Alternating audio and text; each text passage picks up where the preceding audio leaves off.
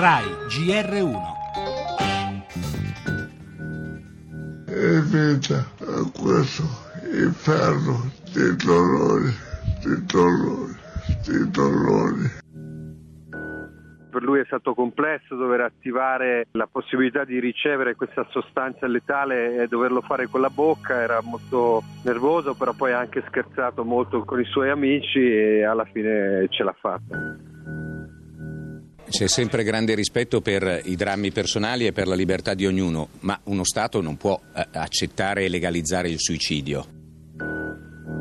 Il fine vita è una domanda eticamente così impegnativa che non può essere affrontata una condizione di reazione a un singolo episodio, va vista una prospettiva globale dei valori sui quali impegnarci tutti perché siano rispettati. Le persone soffrono, hanno bisogno di avere certezze e i medici hanno bisogno di sapere entro quali regole devono muoversi. La medicina, nel caso di Eluana, l'aveva intrappolata in una condizione clinica estranea al suo modo di concepire l'esistenza.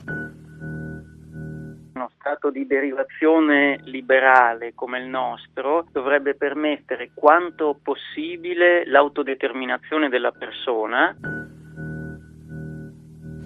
Ne parliamo come dei casi che scuotono le coscienze. La morte di Luana Inglaro risale al 2009, quella di Pier Giorgio Welby a dieci anni fa, ma ce ne sono tante altre che non suscitano clamore, che si consumano nel silenzio del vuoto normativo cui ha fatto riferimento Marco Cappato dell'associazione Luca Coscioni, che si autodenuncerà oggi alle nostre autorità per aver accompagnato DJ Fabo in Svizzera, dove è morto ieri mattina. Casi che scuotono le coscienze e alimentano le polemiche, le posizioni sempre distanti, le abbiamo ascoltate. Monsignor Forte, arcivescovo arcivescovo di Chieti, e poi il docente di biodiritto Casonato. E sul piano politico Maurizio Lupi, Nuovo Centrodestra, e Donata Lenzi, Dem, relatrice della legge sul biotestamento che nei prossimi giorni arriverà in aula. A quell'aula guardano i cittadini, perché è il Parlamento che ha il dovere di trovare, senza altri ritardi, una via d'uscita dalla gabbia delle polemiche.